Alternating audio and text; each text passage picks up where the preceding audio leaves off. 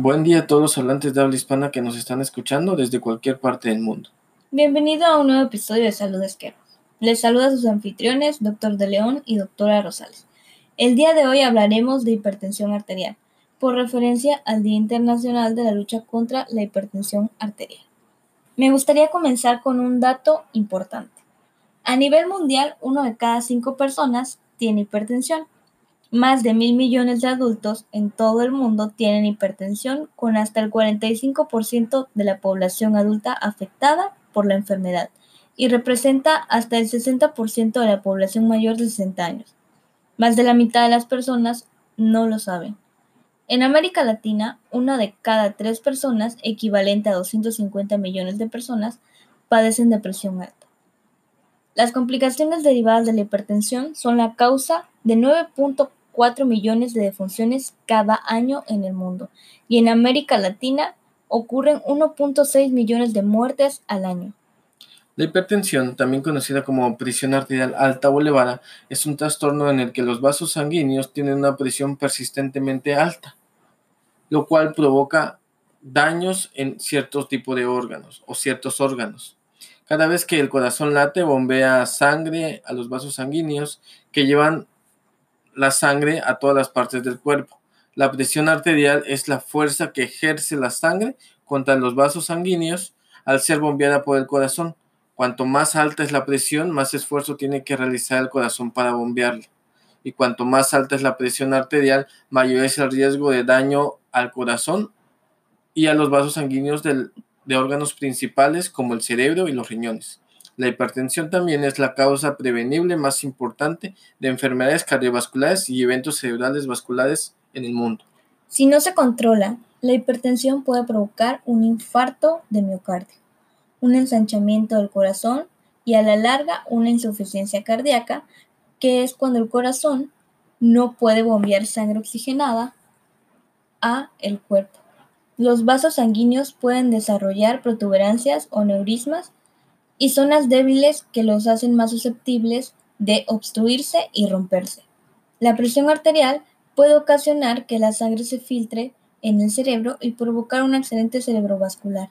La hipertensión también puede provocar deficiencia renal, ceguera y deterioro cognitivo. Las consecuencias de la hipertensión para la salud se pueden agravar por otros factores que aumentan las probabilidades de sufrir un infarto de miocardio, un accidente cerebrovascular o una insuficiencia renal. Hay que tener muy en cuenta la importancia de la obesidad. La obesidad es un factor de riesgo para presentar hipertensión arterial. Bueno, para empezar, la obesidad se caracteriza por una acumulación excesiva de grasa en los tejidos adiposos en todo el cuerpo. Es el estado nutricional más común en los países industrializados y está asociado con un aumento de mortalidad y morbilidad en las enfermedades cardiovasculares.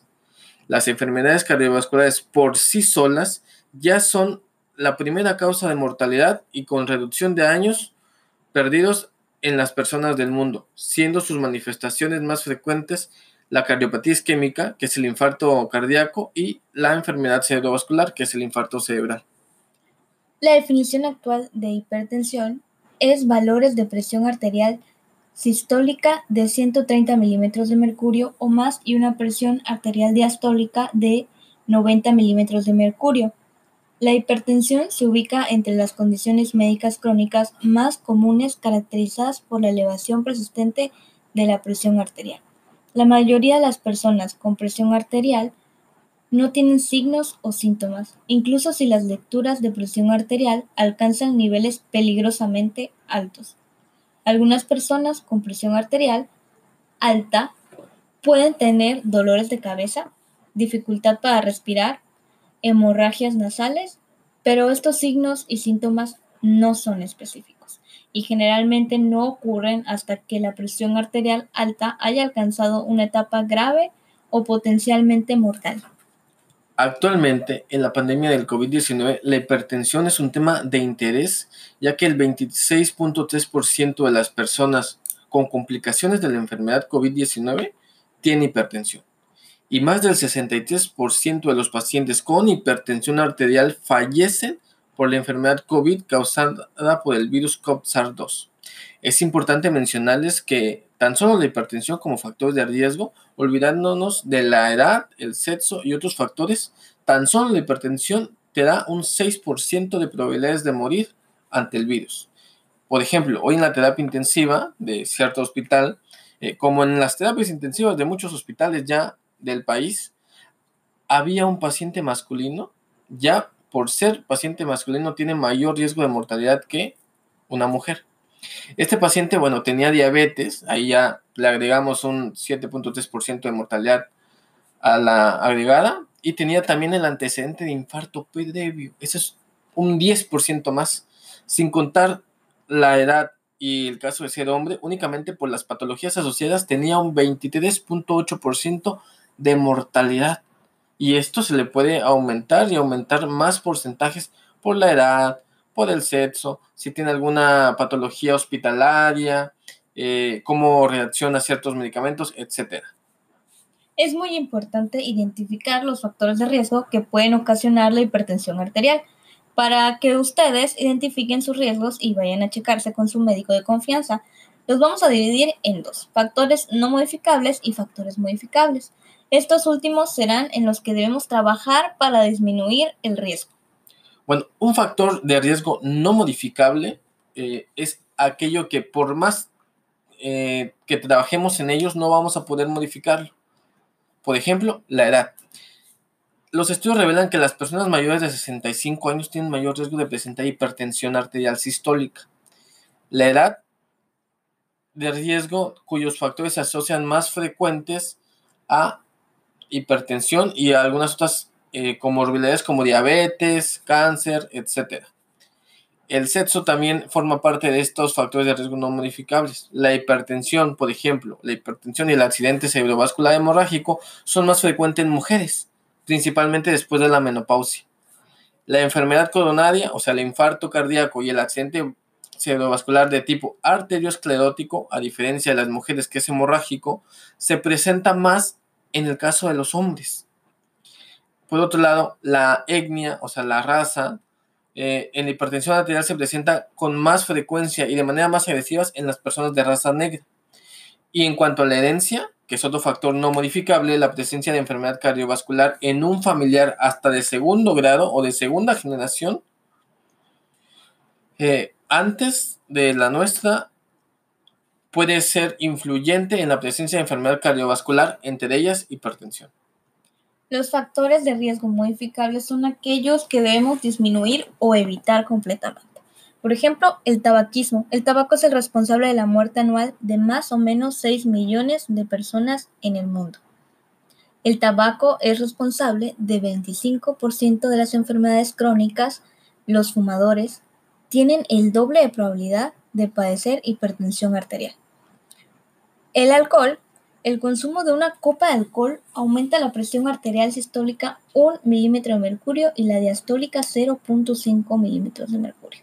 Se ha demostrado que el consumo de alcohol diariamente presenta niveles de presión arterial sistólica de 6.3 de 6.6, perdón, milímetros de mercurio y diastólica de 4.7, más elevado que los que lo hacen una vez por semana, independientemente del consumo semanal total.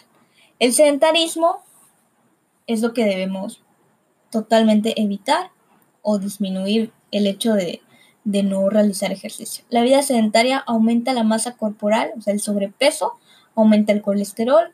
Una persona sedentaria tiene un riesgo mayor de 20 a 50% de contraer hipertensión. Los nutricionales son la alimentación. Debemos de evitar el consumo de sodio elevado, que es lo que está presente en la sal, y el bajo consumo de potasio se ha asociado a desarrollo de hipertensión arterial. El consumo de grasas, específicamente saturadas de origen animal, es un factor de riesgo de hipertensión arterial debido a que incrementa los niveles de colesterol de alto poder aterogénico. El estrés es el factor de riesgo mayor para la hipertensión. Asociado al estrés se encuentra el patrón de comportamiento o personalidad. La obesidad, el exceso de peso está asociado con riesgo seis veces mayor de padecer hipertensión arterial, al igual que un índice de masa corporal mayor de 27. Por cada 10 kilogramos de aumento de peso, la presión arterial sistólica aumentará de 2 a 3 milímetros de mercurio y la diastólica de 1 a 3 milímetros de mercurio. La circunferencia abdominal de 80 en mujeres y 90 centímetros en hombres está asociada a un mayor riesgo de hipertensión y a dislipidemias. Las dislipidemias, el estudio de Framingham demostró que el aumento de los lípidos conduce a una enfermedad coronaria e hipertensión. La diabetes mellitus aumenta de 2 a 3 veces el riesgo de hipertensión. El trastorno del metabolismo conlleva a un cambio en el manejo de los lípidos, además del daño vascular que produce la enfermedad.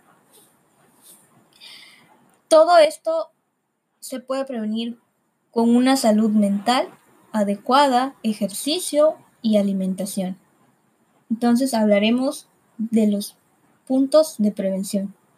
Vamos a hablar un poquito sobre cómo prevenir eh, la enfermedad de hipertensión arterial y vamos a mencionarles ciertos hábitos o cambios de estilo de vida que debemos modificar o aumentar en caso de que tengamos un punto fuerte en estos hábitos, tenemos que fomentarlos y seguirlos practicando. Por ejemplo, una dieta saludable. Promover un modo de vida saludable haciendo hincapié siempre en una nutrición adecuada en niños jóvenes y también en adultos reduce el riesgo de hipertensión. Es muy importante reducir la ingesta de sal a menos de 5 gramos por día y también reducir la ingesta total de grasas, en especial las grasas saturadas. Evitar el uso nocivo de alcohol, como ya mencionamos que era un factor de, riesgo que podemos modificar el disminuirlo limita su ingesta a no más, limitar su ingesta a no más de una bebida estándar al día o de preferencia en una ocasión al mes. También tenemos que fomentar la actividad física, realizar la actividad física de forma regular y promover la actividad física entre los familiares al menos 30 minutos al día y mantener un peso normal cada pérdida de 5 kilogramos eh, de exceso de peso puede reducir la presión arterial sistólica entre 2 a 10 puntos. También tenemos que abandonar el consumo de tabaco y la exposición a productos del tabaco. Como por ejemplo, si tú no fumas, pero conoces a alguien que es fumador pasivo, un compañero de trabajo, y que siempre te invita a ir a fumar con él para platicar, tienes que alejarte de esos hábitos, de ir a platicar con alguien que esté fumando porque afecta tu salud y gestionar de manera muy saludable el estrés. Por ejemplo, la meditación, el ejercicio físico adecuado y las relaciones sociales positivas ayudan a reducir el estrés.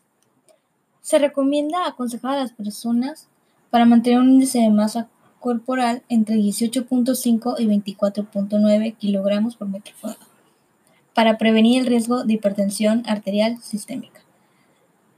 Se recomienda enfatizar el control de las causas asociadas a la hipertensión arterial, como son el sobrepeso y la obesidad, la dieta con alto contenido de sodio y las grasas saturadas, así como la falta de actividad física y sedentarismo, que es en lo que hemos hecho hincapié. Las personas que viven con hipertensión arterial siempre deben monitorear su presión arterial. Por eso es muy importante tener un dispositivo llamado baumanómetro en casa. Hay algunos digitales que no requieren de gran conocimiento para entender las cifras deben de ser anotadas en una libreta. Esto debe ser de preferencia dos veces al día. Y todos los días de la semana también. Pero vamos a explicar un poquito de cómo debe utilizarse o cómo debe ser la toma adecuada de la presión arterial. Esta, digamos, esta secuencia de pasos tiene que, es para un dispositivo digital que no requiere gran conocimiento para saber la presión arterial de un familiar que esté enfermo por hipertensión arterial. Primero que nada, vamos a que nuestro familiar, si anda haciendo alguna actividad, descanse, se siente, se acueste durante unos 20, 30 minutos.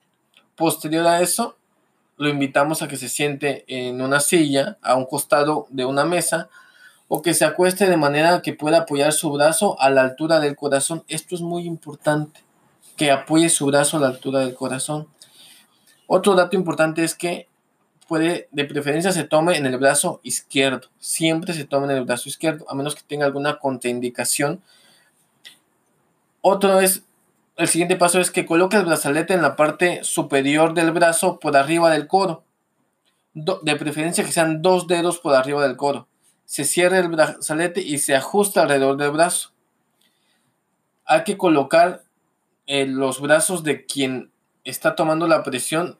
Hay que colocar los dedos, el índice y el mayor sobre la cara interna del codo y buscar el pulso.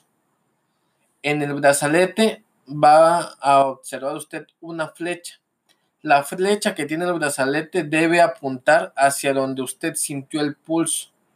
Después de eso, oprima el botón Start o Comenzar para que el monitor haga su trabajo.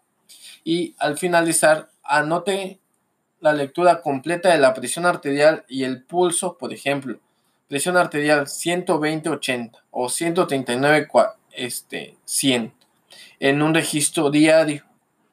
Si la presión arterial es mayor a 150 milímetros de mercurio en la sistólica, tiene que ir al hospital. Es muy importante que cuando vaya al hospital, el médico que la medique, que le esté dando su tratamiento, le pregunte si en el caso de existir nuevamente este, esta elevación de la presión, puede eh, recetarle un medicamento de emergencia para que se, para que se lo dé cuando sobrepase los 150 milímetros de mercurio.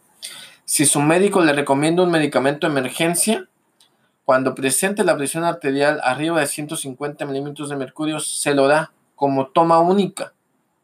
Posterior a darle el medicamento, 15 minutos después se tiene que tomar la presión arterial y ver si ha disminuido.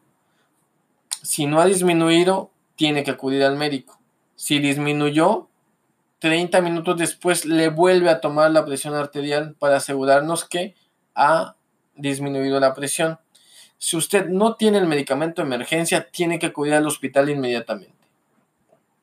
Llame igualmente a su médico si tiene cualquiera de estos síntomas. Dolor de cabeza intenso, pulso o latidos cardíacos irregulares, dolor torácico en el pecho, sudoración, náuseas o vómitos, dificultad para respirar, vértigo o mareo, dolor u hormigueo en el cuello, la mandíbula, el hombro o los brazos, entumecimiento eh, y debilidad del cuerpo, desmayo, problemas de visión, confusión, dificultad para hablar, otros efectos secundarios que usted piense que podrían ser a raíz del medicamento o su presión arterial.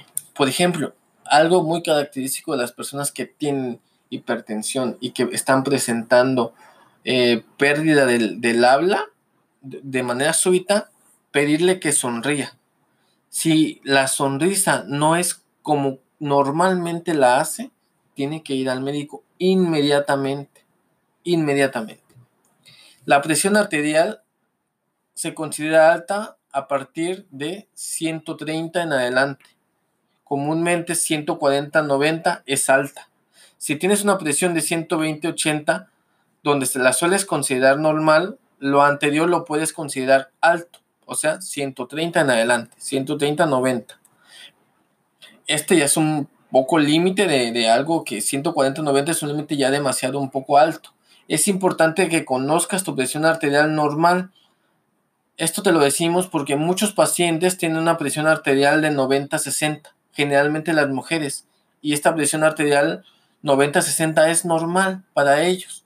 Quienes manejan una presión arterial baja, como normal, la presión arterial de 120-80 puede considerarse como hipertensión. Por último, como recomendación ante la hipertensión y el COVID-19, por ningún motivo, por ningún motivo, suspenda su medicación para la hipertensión. Los estudios recientes dicen que suspender la medicación incluso temporalmente puede complicar la enfermedad COVID-19. Una persona con hipertensión mal controlada tiene muchísimo mayor riesgo de complicarse que alguien que toma adecuadamente sus medicamentos y tiene una enfermedad controlada. Hasta aquí este episodio de Salud Esquer. Les recordamos que tienen formas de comunicarse con nosotros para enviarnos sus dudas. Siempre contestamos rápidamente. Síguenos en Instagram, Twitter y Facebook. Escuchen nuestros demás podcasts donde hablamos de cáncer de mama porque todos debemos ser prolactancia.